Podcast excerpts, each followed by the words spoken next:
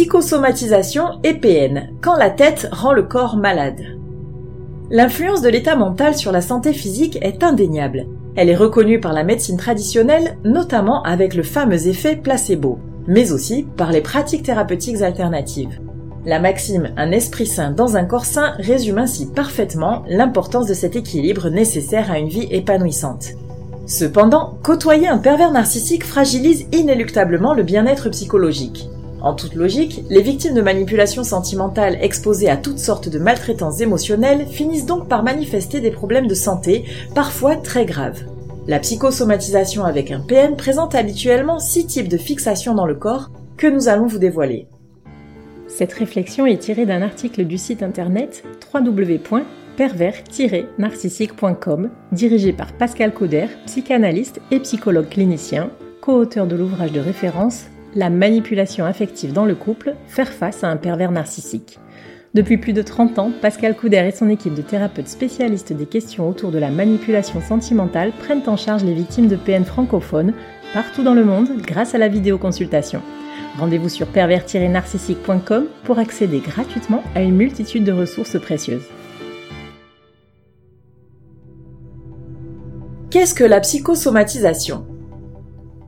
Particulièrement depuis les années 1950 et la résurgence de la médecine psychosomatique amorcée par les travaux du médecin et psychanalyste américain Franz Alexander, il est admis que le sujet présentant des troubles ou des pathologies est à envisager selon une approche holistique. Ainsi, pour mieux traiter ces problématiques de santé, il faut bien souvent prendre en compte les dimensions physiques, psychologiques, émotionnelles, familiales, sociales, culturelles et spirituelles qui constituent son identité penchons-nous plus précisément sur le lien entre état psychique et physique.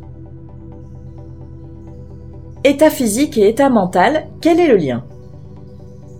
La psychosomatisation désigne l'influence produite par des facteurs psychologiques ou émotionnels sur la santé physique.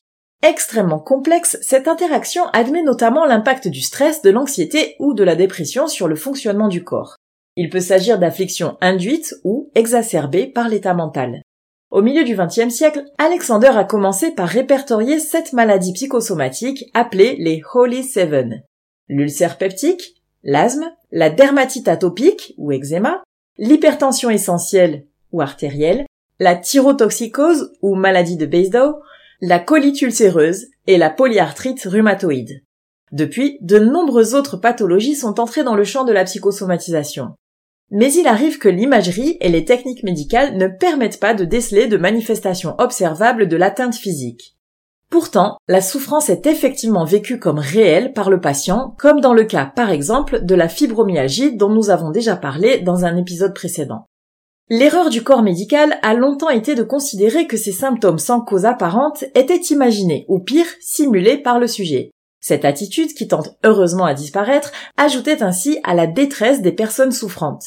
Non seulement elles étaient déniées, voire soupçonnées d'hypochondrie, mais en plus elles étaient abandonnées à leurs conditions, car sans mal identifiable par des preuves tangibles, pas de traitement. Or, si ne pas se sentir bien dans son corps peut survenir à l'occasion d'une détresse psychologique, il ne faut pas négliger que le mal-être physique constant menace à son tour l'équilibre psychique. En effet, en agissant négativement sur l'humeur, la motivation et les capacités à exécuter les tâches du quotidien, une mauvaise santé porte atteinte à l'image de soi et aux relations sociales. La mise en place de ce genre de cercle vicieux complique encore davantage l'établissement d'un diagnostic et donc retarde la prise en charge de la personne. Par ailleurs, les psychosomatisations ne doivent pas exclure l'existence potentielle d'atteintes physiques d'origine organique sous-jacente. En cas de symptômes gênants, il faut obligatoirement consulter un professionnel de santé. Quelle est la différence entre somatisation et psychosomatisation? La somatisation et la psychosomatisation décrivent presque indifféremment le lien entre symptômes physiques et influences psychologiques. Bien qu'on puisse les utiliser toutes deux dans la grande majorité des situations, il subsiste une légère nuance. La somatisation se réfère surtout à la conversion de la détresse psychique en atteinte physique. On considère ainsi que la manifestation corporelle est une traduction de l'état émotionnel. La psychosomatisation constitue un concept plus large. Il s'agit d'appréhender toutes les formes d'interaction entre le corps et l'esprit, autant dans le sens de l'origine physique et son impact psychologique que l'inverse. Quelles sont les psychosomatisations typiques chez une victime de pervers narcissique?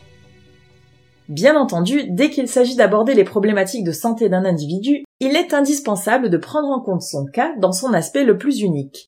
Chacun réagit différemment aux événements en fonction de sa personnalité, de son histoire, mais aussi de son contexte personnel. Toutefois, les généralités qui émanent des courants de pensée théoriques permettent d'aiguiller les démarches exploratoires afin de les faciliter. Ainsi, il est possible de répertorier des cas assez habituels de psychosomatisation liés au vécu avec un MPN. En voici six types fréquents. 1. Les céphalées. Les maux de tête sont d'une banalité telle qu'on en oublierait presque le rôle que joue le stress dans ces manifestations psychosomatiques. Chez les victimes de PN, ils sont imputables évidemment au stress chronique, mais aussi à l'anxiété permanente et aux fortes fluctuations émotionnelles que l'on retrouve particulièrement dans le jeu du chaud et du froid. 2. Les troubles gastro-intestinaux. Maux d'estomac, nausées, perte d'appétit ou au contraire hyperphagie, mais aussi troubles digestifs, voire syndrome de l'intestin irritable, sont autant de gènes à niveau abdominal rapportés par les victimes de manipulateurs machiavéliques. La peur permanente des mauvais traitements à venir, savamment entretenue par le vampire émotionnel, affecte les fonctions digestives de sa proie, jusqu'à les dérégler fortement. 3. Les douleurs musculaires et articulaires. Les problèmes musculo-squelettiques peuvent être extrêmement invalidants. Ils sont souvent causés par un état de tension chronique qui ne permet pas à l'organisme, en alerte permanente, de se détendre. En découlent des douleurs de divers niveaux et à divers endroits, parfois même généralisées. Le cou, les épaules et plus largement le dos sont les zones les plus touchées, avec éventuellement des irradiations dans les membres périphériques sous forme de douleurs aiguës et nerveuses de type sciatique ou cervico-brachial. Des réactions inflammatoires chroniques peuvent également surgir sous la forme de tendinite, bursite, etc.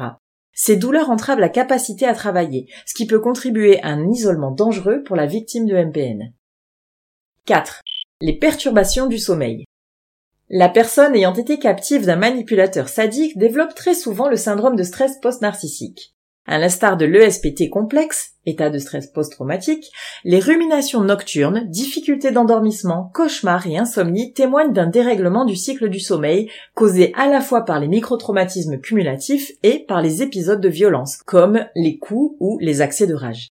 Rappelons qu'empêcher quelqu'un de dormir est le meilleur moyen de briser sa résistance aux assauts psychologiques. C'est une technique de torture bien connue qui parvient même à arracher de faux aveux aux parfaits innocents.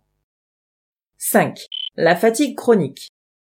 Sachant que tous les exemples de somatisation déjà mentionnés peuvent se cumuler, il est évident que tôt ou tard, la fatigue chronique s'installe. Il s'agit d'un profond manque d'énergie qui entame la motivation, la positivité, mais aussi les facultés cognitives et mnésiques et la capacité à se mouvoir.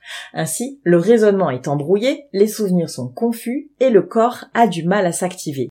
Cette situation se pérennise et dormir ne suffit pas à combler ce déficit de vitalité. 6. Problèmes dermatologiques et capillaires. Les facteurs psychologiques peuvent se loger en surface, c'est-à-dire sur la peau et à travers la pilosité. Alopécie, calvitie ou bien acné, eczéma, dermatite et autres affections cutanées peuvent exprimer autant que provoquer une détresse psychologique. Ces manifestations peuvent engendrer un repli social et une grave atteinte à l'image de soi. Psychosomatisation et PN forment la combinaison qui explique pourquoi les victimes de maltraitance morale finissent presque invariablement par se rendre malades. Plus l'exposition aux agents pathogènes est prolongée et fréquente, plus les fixations dans le corps engendreront de problèmes de santé. Or, la pathologie aggrave elle aussi le mal-être mental, et voilà comment le cercle vicieux se met en place. Pour reprendre sa vie en main et améliorer considérablement son bien-être, la combinaison de trois facteurs est nécessaire quitter le manipulateur sentimental, consulter son médecin traitant en première instance et les spécialistes qui s'imposent par la suite, et enfin, former une bonne alliance thérapeutique avec un psychologue.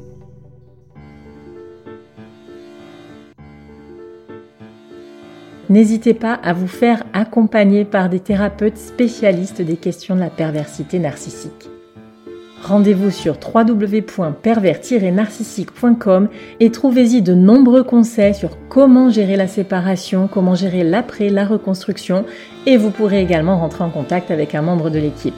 Ne restez pas seul. Merci d'avoir écouté ce podcast. Rendez-vous très prochainement pour un nouvel épisode. N'hésitez pas à vous abonner pour ne rien manquer des prochaines publications. À très bientôt.